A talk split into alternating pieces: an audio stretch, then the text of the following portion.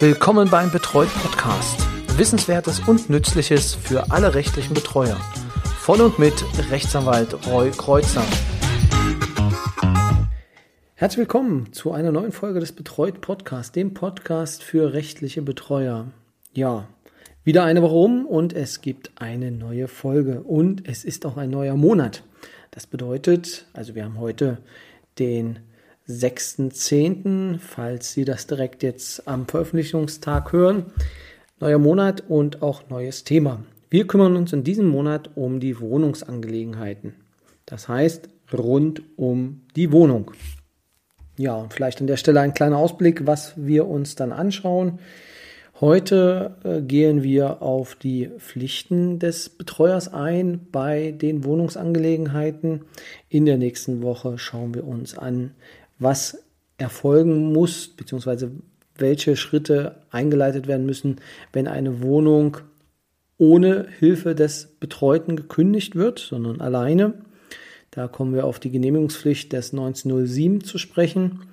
Und ja, Woche drauf geht es nochmal um die Entrümpelung. Das heißt, Sie übernehmen eine pickepackevolle Wohnung. Der Betreute ist dement bzw. nicht mehr in der Lage, dort zu wohnen. Herzlichen Glückwunsch. Sie haben 100 Punkte. Genau. Und müssen denn sich darum kümmern, dass die Wohnung beräumt wird. Oder müssen Sie das? Also das schauen wir uns dann ähm, jetzt heute dann in drei Wochen an. Beziehungsweise in zwei Wochen. Genau, zwei Wochen. Ja, so viel vielleicht zum Fahrplan. Ähm, aber zurück zur heutigen Folge. Heute schauen wir uns erstmal an Wohnungsangelegenheiten. Was bedeutet das eigentlich? Also vom Sinn her würde man natürlich erstmal sagen, alles rund um die Wohnung. Aber ist das wirklich so? Gehört alles, was zur Wohnung oder was ich dafür brauche, gehört das dazu? Natürlich nicht. Aber es gibt so ein paar Punkte, da muss der Rechtskreis vorliegen, damit Sie handeln können. Nun habe ich mir die Sachen, die ich jetzt hier gleich sagen werde, nicht ausgedacht, sondern ähm, habe mir wieder meine ähm, zahlreichen Bücher zur Hilfe genommen und äh, möchte an der Stelle auf das Handbuch Vermögenssorge und Wohnungsangelegenheiten von Sibylle Meyer und äh, Reinfahrt verweisen. Also Frau Meyer ist eine Rechtsanwältin, also eine Kollegin von mir und äh, Frau Reinfahrt ist Rechtspflegerin. Das heißt, aus beiden Bereichen ähm, wird in diesem Buch äh, auf die einzelnen Positionen eingegangen. Sehr spannend, sehr interessant, äh, absolut äh, lesenswert, beziehungsweise, ja, wenn man nachschlagen will, ähm, ein sehr, sehr gutes Lexikon sollte bei keinem Betreuer fehlen. Also absolute Kaufempfehlung. Wie gesagt, ich bekomme hier kein Geld dafür, sondern das ist aus tiefstem Herzen eine Empfehlung. Genau, und die haben sich mit den Pflichtenkreisen, oder die haben die Pflichtenkreise auch aufgeschlüsselt. Und anhand dessen würde ich jetzt vorgehen und sagen, welche Bereiche oder was genau an die Aufgaben sind in diesem Aufgabenkreis. Da kommt als erstes natürlich in Frage der Abschluss eines Mietvertrages. Das ist natürlich die ja, Grundhandlung, ähm, die äh, erfolgen muss. Es ist immer die Frage, und ähm, damit sind wir auch schon beim Abgrenzungsfall. Inwieweit sind Sie verantwortlich, Wohnraum zu organisieren? Das ist natürlich jetzt hochgradig umstritten. Vielleicht so viel, wenn eine Person in der Klinik ist und danach Wohnraum benötigt, dann haben Sie auf jeden Fall, also in einer im Krankenhaus haben sie auf jeden Fall die Option, sich auf ähm, das Entlassungsmanagement auch mit zu beziehen. Das heißt, die dürfen sie nicht alleine stehen lassen und äh, ihnen die Aufgabe überhelfen. So die Theorie. Ob das in der Praxis so ist? Natürlich nicht. Sehr oft äh, wird natürlich dann der Betreuer auch mit reingezogen, beziehungsweise auch, ja, versucht, eine gemeinsame Lösung zu finden und äh, je nach Klinik zieht sich die Klinik mehr oder weniger dann zurück und sie werden als Betreuer allein gelassen. Aber sie können sich natürlich darauf äh, denn berufen, dass es ein Entlassungsmanagement gibt und dieses Entlassungsmanagement natürlich auch da unterstützend helfen muss. Vielleicht da an äh, die Sozialarbeiter aus den Kliniken. Und ich weiß, die eine oder andere ähm, Sozialarbeiterin, Sozialarbeiter hört uns einfach mal das Feedback, wie sieht das bei Ihnen aus? Ähm, wie ist da die Zusammenarbeit beim Entlassmanagement? Ähm, ja, wie ist die Praxis? Also die Theorie, die kenne ich und ich glaube, die kennen wir alle als Betreuer, aber wie ist wirklich die Praxis äh, im Entlassmanagement? Wie funktioniert da die Zusammenarbeit? Da würde mich eine Rückmeldung ähm, sehr interessieren und äh, die würde ich natürlich dann noch beim nächsten Mal ähm, kundtun. Genau, also Abschluss eines Mietvertrages, das ist äh, Grundaufgabe. Das heißt, und so mache ich es meistens in der Praxis, dass die Personen dann losgehen, ähm, soweit sie noch in der Lage sind dazu und sich eine Wohnung suchen.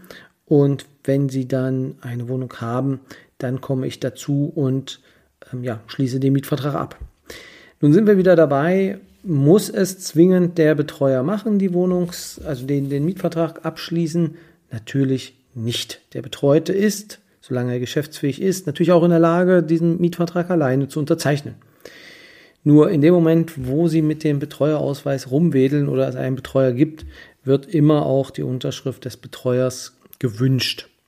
Und ähm, ja, dann kommt es darauf an, wie weit Sie mit der Person zusammenarbeiten, ähm, ob Sie dann diese Unterschrift ja, erteilen oder nicht. Theoretisch ist es nicht notwendig, aber in der Zusammenarbeit mit dem Vermieter macht es sehr oft Sinn, denn zu sagen, wir unterschreiben den Mietvertrag gemeinsam oder ich als Betreuer unterschreibe den Mietvertrag alleine.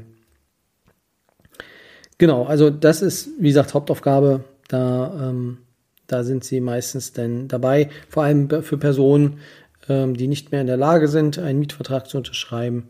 Da ist es natürlich dann ihre, ja, sind sie es, die, die diesen Auftrag ausführen muss. Der nächste Punkt, äh, der hier aufgeführt wird, sind Wohnungs- und Haushaltsauflösungen bei Umzug, zum Beispiel in eine Pflegeeinrichtung. Genau, also da gehen wir nochmal gesondert darauf ein. Wenn natürlich die Wohnung ähm, nicht mehr bewohnt werden kann aufgrund eines Umzuges ins Heim, dann muss natürlich auch geguckt werden, dass die Wohnung ja, beräumt wird oder ähm, ja, irgendwie aufgelöst wird. Das kann verschiedenste Optionen haben von, ähm, sie lassen halt ein, ja, so einen Trödler dann rein, der äh, im Prinzip ein Angebot macht und dann den ganzen, ähm, ja, den ganzen Kram beräumt, bis hin zu, ähm, dass sie die Wohnung halt möbliert weitergeben. Also da gibt es die unterschiedlichsten Möglichkeiten und da habe ich auch schon die unterschiedlichsten Varianten ähm, gehabt.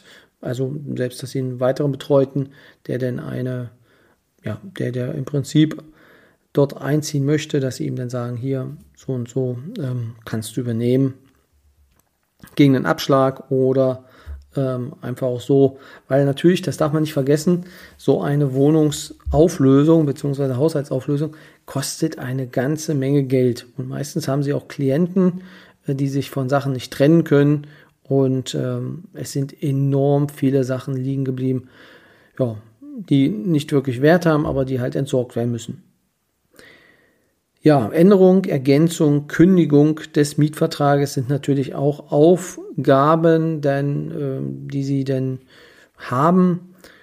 Ja, ich überlege gerade, Änderungen, Ergänzungen gibt es wirklich nicht so oft in den Mietverträgen. Ähm, Kündigung natürlich das haben sie dann ähm, öfter. Diese Kündigung sollten sie aber immer mit dem Betreuten zusammen, ja, oder ihn unterschreiben lassen, beziehungsweise zusammen erstellen, weil ansonsten benötigen sie halt eine Genehmigung, äh, wenn es ohne die Unterschrift des Betroffenen erfolgt. Gibt auch Ausnahmen, aber die sind relativ selten. Genau. Kündigung des Mietvertrags ist ein ganz, ganz großer Punkt. Ähm, und gerade wenn es um die Genehmigung geht. Denn der Mietvertrag bzw. die Wohnung ist halt ein grundrechtlich geschütztes Gut und jede Person soll in der Wohnung leben, in der oder in der wohnen möchte und deswegen ähm, gibt es dort halt, wenn es um die Auflösung der Wohnung geht, erhöhte Maßstäbe daran, ähm, dass man dann diesen Wohnraum los wird für Sie als Betreuer sehr misslich, weil natürlich Sie ähm, noch weitere äh, Schritte machen müssen, damit Sie denn den Wohnraum loswerden und es natürlich auch zusätzliche Kosten entstehen. Aber wie gesagt, dazu dann in der anderen Folge mehr. Was natürlich auch unter den Pflichtenkreis fällt, ist äh, die Beantragung vom Wohngeld. Ähm, das kann auch in diesen Bereich fallen. Wobei ich jetzt ganz ehrlich sagen muss, wenn Sie die Vermögensangelegenheiten haben und keine Wohnungsangelegenheiten, würde ich mich auch darauf stützen, oder sagen wir es so andersrum, würde ich nicht darauf hoffen, dass mir ein Gericht sagt, ich habe die Vermögensangelegenheiten und muss nicht Wohngeld beantragen, sondern das sehe ich schon so, dass man das machen müsste. Aber andersrum, nicht vergessen, wenn Sie die Wohnungsangelegenheiten haben, sind Sie auch für Wohngeld verantwortlich. Das heißt, Sie müssen es beantragen, rechtzeitig. An der Stelle, bittere eigene Erfahrung, müssen Sie darauf achten, die Regelungen des SGB, die jetzt sehr, sehr human sind im Sinne von, dass sie sehr ähm, freundlich für den Betroffenen sind oder anwenderfreundlich für den Betroffenen, die gelten im Wohnrecht oder im Wohngeldgesetz nur eingeschränkt. Also falls Sie mal wirklich wieder den berühmten Weinabend haben und nicht wissen, was Sie machen sollen und Netflix durchgeguckt haben, Wohngeldgesetz kann ich nur empfehlen. Äh, nicht spannende Lektüre, aber ähm, interessant. Achten Sie da auf die Fristen. Auch äh, Reparaturen und Renovierungen der Wohnung ähm, gehören mit dazu und äh, sind Sie mitverantwortlich, sich darum zu kümmern. Also wie bei mir, dass dann äh, die Betreuten anrufen und fragen, ähm, meine Toilette ist kaputt, ähm, was mache ich jetzt? Diese Korrespondenz übernehme ich zum Beispiel auch und organisiere dann, dass das ähm, halt dann repariert wird oder Renovierungen. Ähm, habe halt einen Demenzerkrankten, also eine demenzerkrankte Person, die aber noch zu Hause wohnt, nachdem sie dann ja wirtschaftlich wirklich ähm, sehr beansprucht wurde von der Verwandtschaft, bevor ich dann äh, dort in das ganze System hineinkam, haben wir dann danach, als er ein bisschen besser situiert war, erstmal dafür gesorgt, dass seine Wohnung, in der er wohnte, in der er auch bleiben wollte, dann renoviert wird. Genau, das läuft dann in dem Moment dann über meinen Tisch. Ja, und das, und da ist es natürlich manchmal schwierig, Schutz des Betreuten vor Verlust des Wohnraums. Das ist gar nicht so einfach, denn äh, manchmal tun ähm, Betreute alles dafür, dass der Wohnraum verloren geht weil entweder denn, wenn sie Vermögensordnung nicht haben, keine Miete bezahlt wird oder sich entsprechend äh, die Polizeiberichte so weit häufen, dass äh, der Vermieter nur noch darauf verweisen muss und sagen kann, schauen Sie sich das mal an. Das war Ihre Betreute oder Ihr Betreuter. Ähm, das möchten wir natürlich nicht mehr so. Abmahnung und dann bis hin zur Kündigung. Also da muss man gucken. Da ist es natürlich dann äh, Ihre Aufgabe, dafür zu sorgen, dass der Wohnraum beibehalten bleibt. Das geht aus meiner Sicht, jetzt sind wir wieder im Bereich dessen, ähm, wie ich es werte, geht natürlich nur so weit, wie es auch vertretbar ist und äh, im Sinne von dem rechtlichen ähm, ja, Durchsetzungsfähigkeiten müssen Sie natürlich gucken, macht hier jetzt ein, ein Rechtsstreit, ein Prozess, macht der Sinn? Also kann man den gewinnen oder äh, ist es ein aussichtsloser Kampf? Ähm, und äh, wenn es nicht aussichtslos ist, dann müssen Sie natürlich diesen Rechtsstreit auch führen. Genau, dafür gibt es ja den Prozesskostenhilfe, Beratungshilfe, je nachdem, was Sie denn brauchen und eventuell dann, wenn Sie sich an einen Rechtsanwalt. Wohnungsangelegenheiten bzw. Rechtsmietstreitigkeiten ähm, laufen, soweit sie dem, ja, also dem Mietrecht ähm, zwischen Verbraucher und Unternehmer bzw. zwischen Mieter und Vermieter im Privatbereich betreffen, laufen immer als Sonderzuständigkeit vor dem Amtsgericht.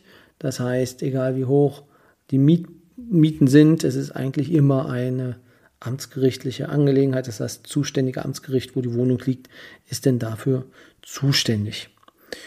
Ja, genau.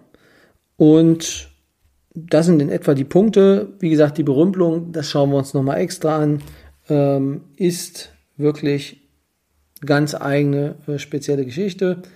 Was man noch sagen muss, ist natürlich, was gehört nicht dazu, ähm, beziehungsweise wo gibt es da eine Abgrenzung Richtung Vermögenssorge.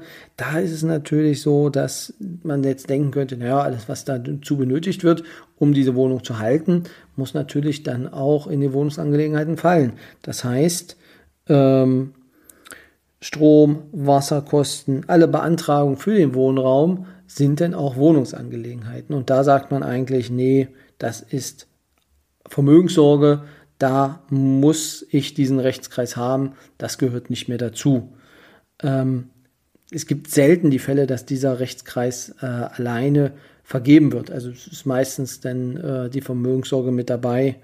Ähm, gibt's, also ich kann mich jetzt kaum erinnern, dass man das nochmal ähm, extra bekommen hat. Ähm, ja, bei, aller, bei allen Angelegenheiten ist es ja den E drin, also gibt es wirklich selten. Ja, ist die Frage, wenn es jemand mal hatte von Ihnen, wäre es schön, geben Sie mir einfach Bescheid, beziehungsweise schreiben Sie mir eine kurze Nachricht, wie sowieso Sie sich äh, denn gerne an mich wenden können unter info@betreut.de, betreut mit R-O-Y oder unter Twitter oder Instagram ähm, würden Sie dann mich erreichen. Ja, einfach probieren.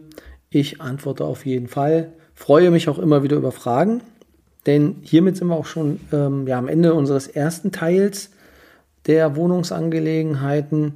Beim nächsten Mal, wie gesagt, ähm, schauen wir uns dann das Kündigungsgenehmigungsverfahren an, wenn Sie selber kündigen und der Betreute es nicht mehr kann.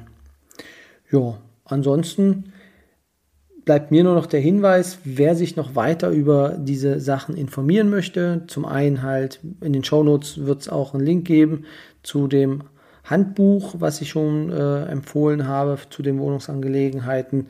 Ansonsten ähm, Böhm, Marburger, Spanel, Betreuungsrecht, Betreuungspraxis ist sehr zu empfehlen. Also Kommentar und eine Arbeitshilfe. Ähm, von der Struktur her für mich ein bisschen schwierig aufgebaut, aber ähm, vielleicht habe ich das ganze Buch auch noch nicht ganz verstanden. Aber wenn man denn was sucht, ist es sehr, also sehr spezifisch und also sehr gut. Also wenn man Sachen sucht und die Sachen auch dort findet, dann sind sie aus meiner Sicht äh, sehr, sehr gut beschrieben. Nur es gibt jetzt nicht so diese klassische Aufteilung. Aber ja, wir machen jetzt gar keine Buchwerbung. Deswegen möchte ich noch darauf hinweisen, dass Sie natürlich auch in diesem Internet äh, etwas dazu finden. Und zwar von der BD Prax äh, gibt es ja das Wiki, das werden Sie, die meisten von Ihnen werden das kennen. Und dort gibt es auch die, ja, die Möglichkeit, wenn Sie einfach nach Wohnungsangelegenheiten und Wiki googeln, werden Sie relativ schnell darauf kommen. Und da können Sie dann natürlich auch noch viele andere Sachen dann nachlesen. Ähm, sehr zu empfehlen aus meiner Sicht, weil dort auch ähm, ja, Checklisten sind äh, für die Wohnungsangelegenheiten und Formulare, die Sie ja, für Mietverträge oder so benötigen können, alles mit aufgeschlüsselt ist. Und, das will ich auch nicht verhehlen, natürlich auch Links zu meinem Podcast gibt in diesem Wiki, damit Sie dann auch die anderen Folgen entsprechend den einzelnen Bereichen hören können. Zum Wiki also zu diesem Betreuungswiki würde ich nochmal eine, eine extra Folge machen, weil ich finde das halt super gut, dass es das gibt. Und es ist halt wirklich eine sehr, sehr gute Hilfe, um, ja, um, um Sachen, um sich erstmal in Sachen einzulesen und vor allem auch, um Rechtsprechung dazu zu finden, um argumentieren zu können vor den Rechtspflegern. Ja, soweit. Jetzt habe ich es doch wieder auf knappe 19 Minuten gestreckt. Ich hoffe, Sie sind noch dabei beziehungsweise ähm, Ihnen hat die Folge gefallen. Ich wünsche Ihnen auf jeden Fall eine schöne Restwoche und freue mich, wenn Sie auch nächstes Mal wieder ja, einschalten. Bis dann, machen Sie es gut.